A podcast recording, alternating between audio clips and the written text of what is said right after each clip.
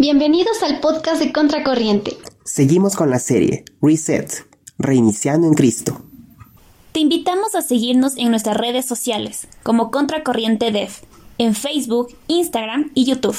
Prepara tu corazón para recibir el siguiente mensaje. El tema de hoy es reciclando el dolor. Sí, yo creo que más de uno ha tenido un problema o ha sentido dolor en su corazón, ¿no es cierto? Esta es una saga, no es como una saga, es como una trilogía, no, es como se llama una serie, eso, trilogía. Es como la de Star Wars que nunca acaba. Que estamos topando esto acerca del dolor ya hace aproximadamente un mes y medio más o menos. Hemos estado viniendo topando qué es este tema. Es un tema porque es, como ustedes ven, todos hemos tenido dolor. Dolor sea por nuestra culpa o sea por las personas que nos rodean. Y generalmente el dolor siempre viene de, de, de, de, personas que nos rodean las más cercanas, ¿no es cierto? Porque son a las que más queremos. Y ahorita ya el Señor me está abriendo su mi corazón y les voy a contar algo después del ministerio, pero no les voy a decir más. Recicla el dolor. Hay dos cosas, justo cuando estábamos escuchando con mi esposa este tema, recicla el dolor. Vamos a analizar, ¿ya? ¿Qué significa reciclar? Volver a utilizar. Volver a utilizar, ¿no es cierto? ¿Qué más significa reciclar? Reducir. Recolectar. Reusar, reducir. Exacto. ¿Qué es lo que me da a entender? Por ejemplo, reciclar. Yo tengo este bote de aquí, ¿no es cierto? Este de ahí de agua. Ya está desmanchado, está pintado, está hecho pedazos. ¿Qué es lo que le puedo hacer a eso? ¿Puedo volverle a reusar? O sea, hacer algo diferente. Exactamente. ¿Qué le podrías hacer tú a esa cosa que está ahí ya, digamos que ya está dañada? No? Portalápices, por ejemplo. Un portalápices. Le reciclas. Ahora, pongámonos la palabra, ya sabemos que reciclar es volver a usar. Y ahora si digo el dolor. Les, le- como que les cuadra, recicla el dolor. Mucha amiga, la viene con mi dije, "Puta, nunca, ¿cómo vas a reciclar el dolor? Es algo ilógico que recicles el dolor. Ahora vamos a entender que sí tenemos que reciclar ese dolor. Porque generalmente cuando queremos reciclar el dolor, mejor queremos olvidarnos. Exacto, O sea, de no. algo feo. Sácame de eh, aquí, o sea, no quiero volver a, a pensar en eso. Exacto, siempre cuando tienes algo de dolor y lo estás pasando, tratas de bloquearte. ¿Para qué? Para que no te vuelva a pasar, para no sentir otra vez ese dolor, por cualquier cosa, ¿no? Digamos aquí en el caso de que le han sido infiel y que le ha roto el corazón, no estoy diciendo a quién, no, no estoy diciendo a quién, no le vean, no le vean. Yo eso le dije, no. ¿Qué es lo que pasa? Tratas de, ya no pensar en la canción que escuchabas con ella y cosas así, ¿no es cierto? Tratas de evitar, ¿por qué? Porque te causa el dolor, ¿sí? Y esto solo con una chica. Vimos diferentes puntos que la Diana les dio, por ejemplo, de alguien que se enteren que le violaron. Trata de hacer todo lo posible para que eso no vuelva a suceder. Entonces, ¿cómo es que recicla el dolor? ¿Cómo es que vuelve a usar otra vez? Te rompía esto. Antes de empezar este tema, tenemos que saber exactamente, son tres puntos. Lo hemos reducido a tres puntos. El primer punto es el libre albedrío. ¿Qué entienden ustedes por albedrío? Libre albedrío. Muchas veces hemos escuchado esta palabra. ¿Qué es el libre albedrío? ¿Ya qué es el libre albedrío? Amy? Puedes elegir lo que haces. Exactamente, tú decides qué es lo que haces. Para eso yo les voy a pedir de aquí en adelante, todos los sábados que vengan jóvenes, traigan sus Biblias. Lo que dice el pastor muchas veces, olvídate el celular, no te olvides tu Biblia. Yo les voy a decir, si te olvidaste tu Biblia y tienes tu celular, una Biblia, saca tu celular y vamos a usar tu celular, pero que tengan una Biblia. Pero ahí sí, Sí. no tienen libre albedrío. Claro, eso sí. Ahí no les toca. ¿Con qué finalidad? ¿Por qué les digo una Biblia o su celular con una Biblia? Porque quizás yo les puedo engañar. Sí, yo te puedo decir, es que aquí en la Biblia dice eso. Cuando yo les diga eso, tú dime en qué versículo. Y si es que yo no encuentro el versículo, yo estoy fallando y es mi pensamiento. Porque aquí lo que nos vamos a enseñar es una ideología humana ni es un pensamiento humano. Vamos a hablar lo que el Señor ya nos vino explicando durante mucho tiempo, ¿sí? Para ello, para que más o menos vayamos cachando, vayamos, para que más o menos vayamos entendiendo, vamos a ir a Génesis 39, 13, ¿ya? Génesis es el primer libro de la Biblia. Génesis 39, 13. Esta es una historia, ¿ya? Y vamos a leer todo lo que, lo que, de qué se trata esta historia. ¿Quién le tiene? Que nos pueda ayudar leyendo, pero en voz altísima. Y cuando ella vio que tenía el manto en las manos y que él había huido, llamó a sus siervos enseguida a todos los hombres dijeron, Mire, dijo él, mi esposo ha traído aquí a este esclavo hebreo para que los deje en. Él entró en mi cuarto para violarme, pero yo grité. Hasta el 18 nomás. Cuando me vio gritar, salió corriendo y se escapó, pero dejó su manto en mis manos. Ella se quedó con el manto hasta que su esposo regresó a la casa. Luego le contó su versión de lo sucedido. Ese esclavo hebreo que trajiste a nuestra casa intentó entrar y aprovecharse de mí, pero cuando grité salió corriendo y dejó su manto en. Chévere. ¿Qué es lo que pasó con este personaje? ¿Qué es lo que hizo? Ya, no, no, ¿a quién, ¿de quién estaban contando la historia? Esta era una persona que estaba contando, ¿no es cierto? De José. ¿Qué es lo que pasó él? ¿Qué hizo? Huyó, ¿no es cierto? Él tomó una decisión. Y esto es para los hombrecitos, nos vamos a ponernos en una imagen. Una mujer súper guapa, súper, después vamos a hacer con el de las mujeres, no crean que somos machistas, ¿no? Pero es una mujer súper guapa, en la que te invita a su casa donde no están sus papás, sus padres ni su mamá, y está solita la casa, y se comienza a insinuarte a ti. Tienes dos decisiones que hacer, tienes una decisión, perdón. Y nosotros decidimos, este es tu libre albedrío, o decido quedarme y jugar lo que ella quiera o hacer lo que ella quiera, o decido poner las cosas en orden y decir, no es el lugar para mí, tengo que ir. ¿No es cierto? Son decisiones que tomamos.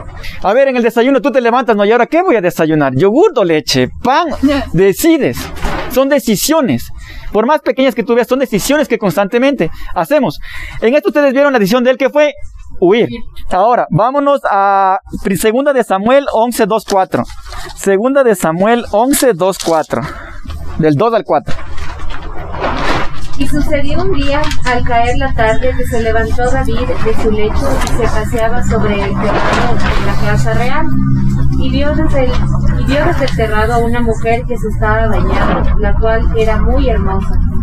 Envió David a preguntar por aquella mujer y le dijeron, aquella es Betsabé, hija de Eliam, mujer de Urias Eteo. Y envió David mensajeros y la tomó y vino a él y él durmió con ella. Luego ella se purificó de su inmundicia y se volvió a su casa. ¿Qué pasó ahora aquí? David cometió adulterio. Él tomó la decisión. Fue lo mismo que pasó con José, ¿no? Estaba en un cuarto con una chica súper guapa. Él huyó. ¿Qué fue lo que pasó con David? Vio una chica súper guapa. Él dijo, ay, yo soy el rey, yo no voy a huir. Todos lo saben. El rey David. El rey David. Exactamente, ese mismo David. No te, no te asustes porque después vas a conocer más de él, que es súper chévere. ¿Qué es lo que pasa con él? Él ve a esta mujer y la desea. Y él toma esa decisión. O me voy y me quedo en mi casa y le pido perdón a Dios por lo que vi. O la otra es lo que hizo él. Fue y se acostó con ella y tuvo relaciones sexuales con esta mujer, a pesar de que era casado. Todo el tiempo tenemos que tomar decisiones. Sí, en todo lo que tú vayas a hacer necesitas decisiones. ¿Y ahora qué voy a estudiar? Y ahora, eh, ¿con quién me voy a casar? ¿Cómo me voy a vestir? ¿Cómo me voy a vestir? ¿Qué voy a estudiar? Y un montón de cosas. Todo el diario vivir tienes que tomar decisiones. Ahora, de ese toma de decisiones, yo creo que un 1% le consultamos a Dios. Y el 99% nosotros tomamos esas decisiones. ¿No es cierto? Señor, ¿qué voy a desayunar? No, ve, hay huevitos de una. Señor, ¿qué zapatos me voy a poner? Coge los zapatos. Nunca tomas decisiones en ese tipo de cosas. El 1%, y comprendiendo el como largo, es lo que consultamos al Señor. Tú puedes decidir tomar drogas. ¿No es cierto? Tú puedes decidir qué compostura vas a tener frente a un problema. Un ejemplo, mis papás se divorciaron. ¿No es cierto? Yo tengo esa postura de qué iba a hacer yo como hijo. O me iba al lado de mi mamá o me iba al lado de mi papá. ¿Sí? Como hijo tienes esa postura o simplemente yo me hago al lado de los dos. ¿Qué postura tienes cuando tus padres se divorcian? Imagínate, e- es algo feísimo. Es algo feísimo. ¿Por qué? Porque cuando tu papá y tu mamá se divorcian, siempre entre los dos quieren darse la contra. Es que tu papá es así, es que tu mamá es así, y es que todo el tiempo comienza es- y nosotros en el medio como hijos. Esto es un dolor que te causa y no es un dolor que se te va, sino que se te queda grabado en tu cabeza. Y yo les cuento esto porque había chicos aquí en, en el servicio de jóvenes cuando estábamos en Carondelet, que ellos ya tenían su pronóstico de vida, ¿no? Y decían, cuando yo me case voy a hacerle firmar a mi marido. Es algo que tú firmas que cuando te casas no se separan los bienes, sino que simplemente tú trabajaste por eso y tú te quedas con eso y no tu esposa. Y es- y eso es lo que decía. Entonces era tan grabado eso en la cabeza de ella que decía, no, cuando yo me case lo primero que voy a hacer es que él firme este papel. Imagina cómo se le va grabando a las personas del ser humano y después esto va a ser costumbre. Porque constantemente se está repitiendo los divorcios y los divorcios y los divorcios porque no es el primer divorcio que va a haber ni el último divorcio que va a haber. Y ahí está, mis padres tomaron esa decisión. Imagínate el dolor que está guardando eso en mi corazón. Y ahora les digo, tienes que reciclar ese dolor, tienes que volver a usar ese dolor. Dios es un caballero. ¿Y sabes por qué te digo que es un caballero? Y es un caballero, ve que se saca el sombrero. Cuando tú tomas esa decisión, Dios no se interfiere en esa decisión. No se intromete en esa decisión. Porque si es que tú le consultas a Dios sobre alguna decisión, Él pone su mano y Él interfiere. Pero cuando tú no has consultado al Señor ninguna decisión, Él no tiene por qué ayudarte porque no le preguntaste. ¿Sí? Entonces imagínate del 100%, solo el 1% le pides al Señor que te guíe. Y ese 1% el Señor te va a guiar. El resto, 99%, es falla tras falla y tras falla. ¿Por qué? Por decisiones que tomamos. ¿Sí? Decisiones que tomamos nosotros o las personas que nos rodean. El segundo punto, y este es el punto más bonito, y quisiera escuchar de ustedes. Y este es un tema tan tratado en la teología que muchas es para romperse la cabeza. ¿Por qué Dios permite el dolor? Si hemos escuchado, Dios es amor, Dios es justo, Dios es soberano, Dios está en todas partes, Dios nos cuida, Dios... ¿Por qué Dios permite el dolor? Si yo soy hijo de Dios, Si yo soy hijo de Dios. ¿por qué me pasa esto? O si es, o si es que no soy hijo de Dios. Aún así, ¿por qué Dios permite el dolor? Mateito, Yo decía que por- porque nosotros aprendemos de eso. ¿por qué Dios usa el dolor para aprender de ello? ¿Por qué más Dios usa el dolor? Estoy un día caminando y me comienza a doler el estómago. ¡Ah, me duele! ¡Me duele! Ah, ¿Qué hago? ¿Qué hago si me duele el estómago? ¿Ah? Pedir ayuda. Pedir ayuda, me voy al doctor, voy a algún lado y ahí recién me atienden. ¿Por qué Dios permite el dolor? No sé si es que alguna vez han visto, creo que en los dibujos que le cogen y... ¡Entiende! Para dejar que nos algo así. ¿Por qué? Cuando sientes el dolor es porque algo está pasando mal en ti. Sí, y necesitas un sacudón para... ¡Ay, cierto! Y Dios usa este dolor para eso. Vamos a Salmos 32.3 antes de, de hacer al otro. Salmos 32. Salmos 32 del 3 al 4. Pucha, ese del dolor más doloroso del mundo. Voy a leer yo. ¿O quieres leer, Mateo? Ya, dale, dale, loco. Pero le das durísimo, le gritas. Las calles se envejecieron pues en mi gemir todo el día, porque el día y la de noche se agravó sobre mí tu mano. Se silbió, Se volvió. se volvió mi verdor. en sequedad de verano. Este, este, esta parte, si tú te pones a leer bien claramente, entiendes qué es el dolor. Sí, aquí dice que mientras callé, se envejecieron mis huesos. Imagínate cuando tú estás lleno de dolor, ¿qué es lo que va pasando? No te afecta solo anímicamente, sino que el dolor también te afecta físicamente. Sí, y es lo que te dice, se envejecieron mis huesos en mi gemir todo el día, porque de día y de noche agravó, agravó sobre mí tu mano. Y esta parte es increíble. Algún rato tengan una plantita, pero una plantita que le van a matar. ¿Por qué les digo? A esta plantita déjenle en el sol todo el día y no le pongan agua. ¿Qué le va a pasar? Se va a morir, ¿no es cierto? Y aquí es lo que te dice. Se volvió mi verdor en sequedades de verano. Ahorita ustedes ven el pasto verde cuando llueve y todo el estilo. Cuando deja de llover y no se le riega el césped, se queda amarillo, amarillo, amarillo. ¿Por qué? Porque el césped ha muerto. ¿Sí? Entonces imagínate el dolor te hace estar muerto por dentro. Tienes esta, esta, este dolor que no te deja estar tranquilo. Sansón. ¿Cuál fue el dolor de Sansón? ¿Quién le conoce quién es Sansón? Pues le cortaron su este. Ya, eso, yo, yo también me rapo y no me duele, pues loco. ¿Cuál fue el dolor de él? Perdió su fuerza. Perdió su fuerza. ¿Qué más? ¿Cuál fue el verdadero dolor de él? Esa es su debilidad. Pero ¿cuál fue el dolor? ¿Cómo? La desobediencia. No, un dolor tuvo El, el verdadero dolor de Sansón fue el, el fallarse a él mismo y fallarse a Dios. fallar a Dios. ¿Y saben qué fue increíble? Sansón hacía todo lo que él quería. Podía mirar todo lo que él quería. Y le castigaron con lo más, yo digo es lo más denso en la vida. Le quitaron sus ojos. Puc, puc. Ya no podía ver las cosas que él veía, lo que él disfrutaba, cómo lo disfrutaba. Ya no. Tenía ese dolor ahí. Y ese dolor no se te va, pues no es que te dejan ciego y ya mañana, repasado mañana, se te revuelve la vista. Se quedó ciego hasta que él murió. Sí, él también tenía dolor en su corazón. Imagínate todos los días re- recordarse las perdón, recordarse las tonteras que hizo porque ya no podía mirar. Sí. El otro personaje que tenía aquí, los discípulos del Señor. ¿Qué discípulo del Señor se murió con millones en su cuenta bancaria y teniendo toda la carrocería del mundo? Ni uno de ellos. Si ustedes se ponen a consultar de historia, todos ellos muertos. Y no muertos por muerte natural, porque les mataron. Imagínate, ima- imagínate, ajá, solo uno. Imagínate cuánto fue el dolor que ellos tuvieron.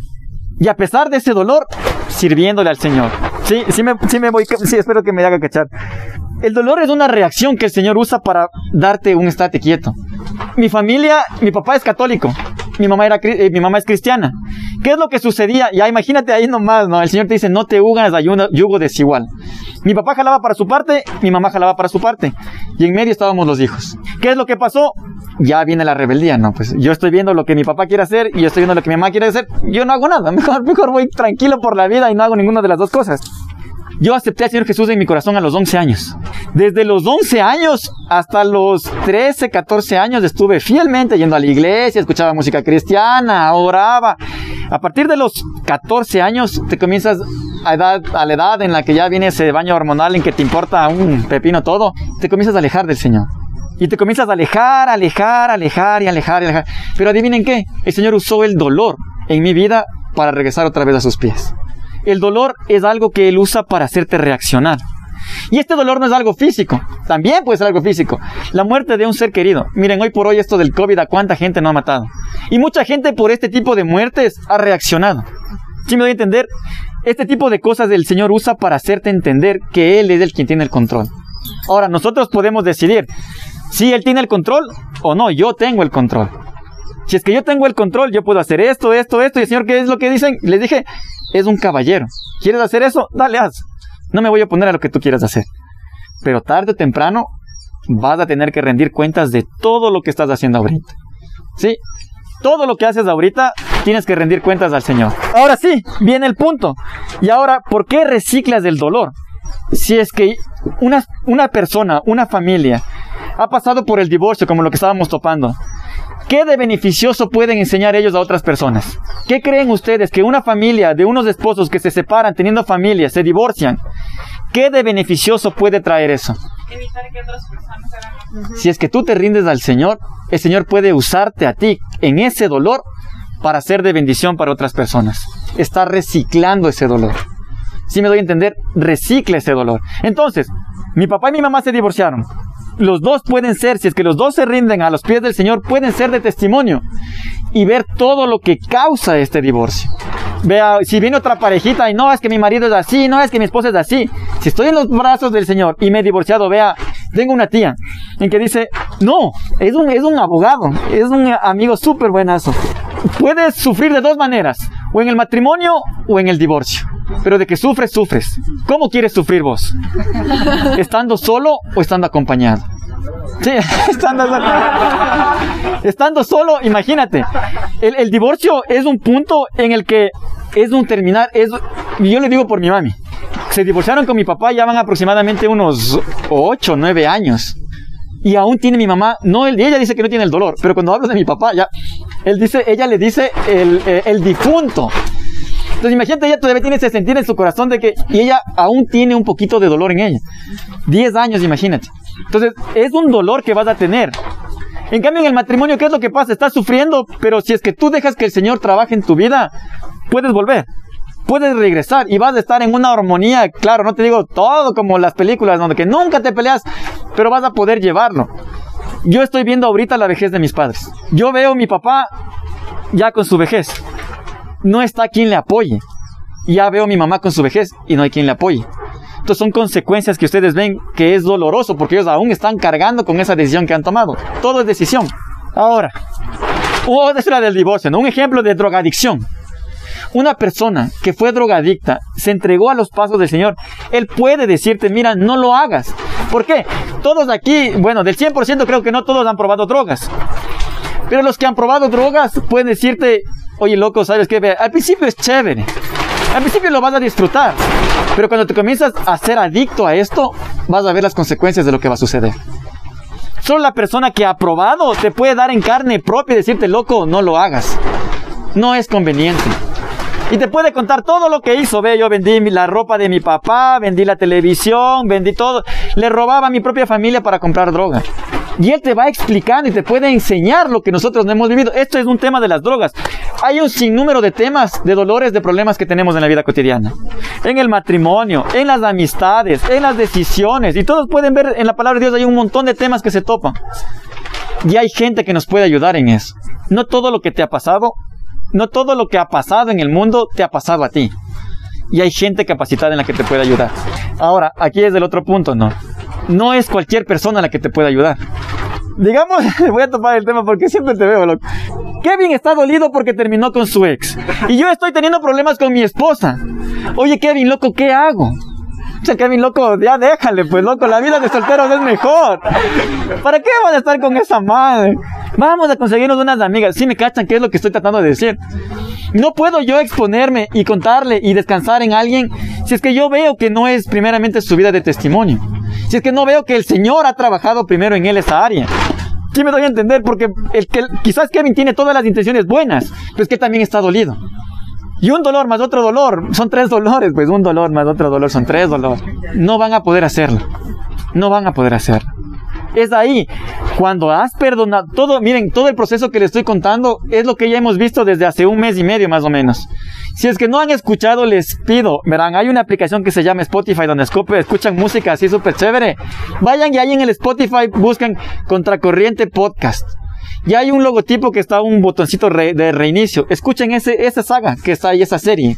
Y van a entender cuál es el desenlace de lo que hoy estamos tratando de hablar porque son varios puntos que les va a servir y les va a ayudar esto para todo lo que estamos viendo. ¿Con qué finalidad? ¿Con qué finalidad sirve esto? Con el dolor que tú has pasado, el dolor que ya has tenido y el dolor que ya has superado. Ahora es el momento en el que tú puedas ayudar a otras personas a poder decir, mira, no lo hagas. O mira, hazlo de esta otra manera. Si me doy a entender? Hay casos y casos. Y no quiero topar casos solo de las chicas que están aquí. Matrimonios en las que quizás tú pensaste que ese era el hombre ideal. Pues ni siquiera te casaste, ¿no? O sea, no es un matrimonio. Él era, él era la persona ideal. Te adelantaste a muchos procesos que Dios te dice que no lo hagas. No terminaste bien. Dios te bendijo con una bendición hermosa, pero no fueron los procesos del Señor. Tienes un dolor en tu corazón que quizás aún no lo has pasado, pero si es que ya lo pasaste, mira, el Señor te dice, ya lo pasaste, ya lo entendiste que no era lo que yo quería para ti. Es el momento que tú puedas ayudar a otras personas que están pasando ese mismo tiempo. Hay muchos jóvenes que están eso en la cabeza, ¿no? Es que esa chica es súper guapa y, uy, no, no voy a hablar como mis panas hablan del mundo, ¿no? Pero ya, ya te comienzas a imaginar. Y ahí es cuando nosotros, los que ya hemos pasado este tipo de cosas, les podemos decir, oye, ve, a mí me pasó esto. No lo hagas. ¿Qué es lo que estás haciendo? Reciclas de ese dolor que a ti te causó tanto sufrimiento en que, oye, no lo hagas. Yo ya lo viví. Yo ya lo pasé y no fue conveniente. ¿Por qué conllevo con todo esto? ¿Y por qué les topaba el primer punto que era eh, el libre albedrío? Porque ustedes toman las decisiones de qué es lo que van a hacer con lo que les ha pasado en su vida. ¿Sí? Tú tomas la decisión. El Señor está ahí. Dios Padre está ahí. Pero quien toma la decisión de qué hacer con lo que Él ya nos dio, porque fue una prueba. Y en muchas pruebas, porque digo no solo una, en muchas pruebas hemos fallado. Y fallamos y fallamos y seguimos fallando. Como las tareas. Eh, uf, este man sabe. Tú sabes, yo sé que tu mamá te comprende cuando saca cero. ¿Qué es lo que pasa? Fallas. Pero en cada falla que tú tienes, vas aprendiendo algo. ¿Sí o qué, Mateo? Que cuando tú fallas en ese deber, lo vuelves a hacer. Tú fallas en ese deber. La profe te manda otra vez ese deber. Vuelves a fallar en ese deber. Puedes fallar muchas veces, pero tarde o temprano ya no vas a fallar en ese error. Así es con el Señor tienes la prueba y te manda la prueba y te volvió a mandar y yo soy tan rudito que me sigue mandando la misma prueba ya durante 20 años. Tarde o temprano voy a pasar esa prueba.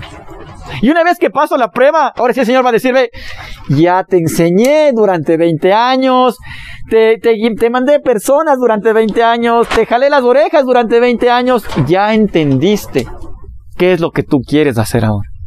Te da la opción de, te doy estas dos opciones. O te quedas callado o compartes de qué manera saliste de ese problema. De qué manera saliste de ese dolor. Un dolor no se sale por sí solo. ¿Sí? Un dolor no se sale por sí solo. Ya ustedes han escuchado esto que los, los alcohólicos anónimos, o sea, cuando una persona es borracha necesita de alcohólicos anónimos para salir de eso. Una persona que es borracha no necesita de alcohólicos anónimos para salir de eso. Una persona que es borracha, que es alcohólica, necesita de la palabra de Dios y de Dios para salir de eso. El único que cambia es Cristo. Sí, el único que puede transformar tu vida no es tu pana, no es tu, tu amiga, no es tu, ni siquiera es tu mamá, no es tu papá. Quien cambia tu vida es Dios. Quien puede hacer que tu dolor que estás pasando ahorita se recicle es Dios. Es el único que puede hacer que ese dolor que estás pasando ahorita y que es innato y que tienes ahí en tu corazón una herida abierta y que puedas reciclar ese dolor es Dios. ¿Cuántas personas que han sido violadas, mujeres que han sido violadas, tienen un, resentimiento inmenso contra el hombre. Pero cuántas mujeres también que han sido violadas te dicen, mira, no hagas esto. Haz de este otro, fórmate de esta manera y te enseñan a guiarte de la manera correcta. La decisión la tomamos nosotros. ¿Qué vamos a hacer con el dolor que ya está pasado en nuestra vida? ¿Qué vamos a hacer con el dolor que quizás ahorita estoy teniendo en mi corazón? ¿Qué hago con ese dolor? O me dejo llevar por ese dolor y, y lloro por esa chica. O le digo, Señor, aquí estoy. No sé qué hacer. No sé qué hacer con esto. No sé qué hacer con, con la muerte de este familiar. No sé qué hacer con esta relación que está pasando. No sé qué hacer con lo que mis papás hicieron. No sé qué hacer. Y como les digo, Dios es tan caballero que cuando tú le pides ayuda, Él está ahí para ayudarte. Pero cuando tú no le pides ayuda, Él es tan caballero que dice, vaya mijito, haga lo que usted quiera y después vas a ver lo que te toca. ¿Sí? ¿Qué vas a hacer con eso que está sucediendo en tu vida ahora? Vamos a cerrar nuestros ojitos y vamos a orar. Gracias, papito lindo. Gracias, Señor, por tu amor, por este día. Señor, gracias por, por entendernos, hacernos entender, Señor, que todos en esta vida vamos a tener dolores. Todos, Señor. Quizás dolores físicos, dolores emocionales, dolores del alma, Señor, pero todos aquí en esta vida vamos a tener dolores. Porque tú nos enseñas, papito lindo, que has venido acá a este mundo, que no es un mundo perfecto. Incluso tú, Señor Jesús, sufriste en este mundo. Persecución. Señor,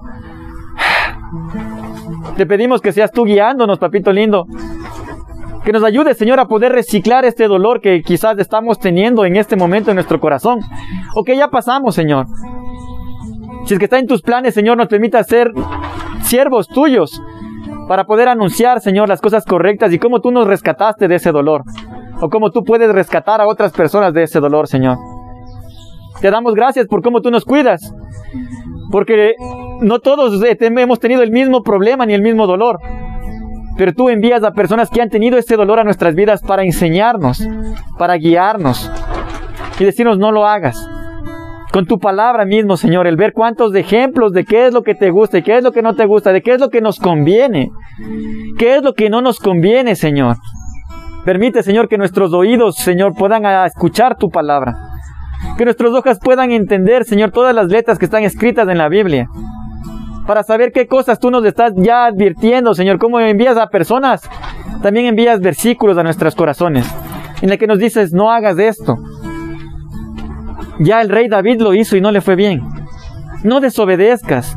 Sansón ya desobedeció y mira cómo quedó. No hagas esto. No desobedezcas. Mira que yo puse al rey Saúl ahí, uno de los mejores reyes, pero por desobedecerme mira dónde quedó. ¿Y cuántos más personajes, Señor, que tú nos enseñas a través de la Biblia de lo que fallaron? Y cómo fallaron, es más. Y de la manera en como tú nos quieres cuidar para que no fallemos en esas mismas áreas, papito lindo. Pero aún así, Señor, si es que fallamos en esas áreas, hoy te queremos pedir perdón y que nos enseñe, Señor, a reciclar ese dolor y ser de bendición, Señor, para otras personas, explicándoles cómo se puede salir de ese dolor a través de tu palabra. Te doy gracias, Señor, por cada uno de los chicos que ha venido el día de hoy, sabiendo que no es casualidad, sabiendo que no es porque ya se habilitó el envío, los, los directos, porque ya pueden estar aquí, Señor, sino sabiendo que tú pusiste en su corazón, Señor, el que puedan venir, el que estén aquí, Señor. El que quizás tú estabas poniéndole en el corazón de sus papis, de sus amigos, de cualquier persona que esté cerca de ellos. Anda, jóvenes, anda, jóvenes. Pero quien tomó la decisión de venir acá, de entrar a este lugar, Señor, fueron cada uno de los chicos, porque sabes que ellos tenían que escuchar este mensaje. Señor, te entrego sus vidas, sus dolores, lo que están pasando en este momento, o lo que irán a pasar, Señor. Porque la vida aún tenemos hasta cuando tú nos lleves a tu presencia y no sabemos qué es lo que sucederá saliendo de aquí, Señor. Te entregamos nuestras vidas a ti, Señor, y te pedimos que obres conforme a tu voluntad, Señor. En todas las decisiones, Señor, te pedimos que estés tú. Perdón si no te hemos consultado absolutamente el 99% de cosas que tenemos que hacer en nuestra vida a ti. Perdón por solo consultarte ese 1%. Hoy, Señor, reconocemos que te necesitamos al 100%. Porque del 99% de decisiones que hemos tomado, quizás del 99% de decisiones fueron incorrectas. Porque no estuviste tú ahí, Señor. Porque no te pedimos tu ayuda. Te entregamos nuestras vidas, nuestras familias, lo que somos, lo que tenemos, Señor, para ti, para tu servicio, papito lindo. Te entregamos todo esto en el precioso nombre de tu Hijo amado Cristo Jesús. Amén.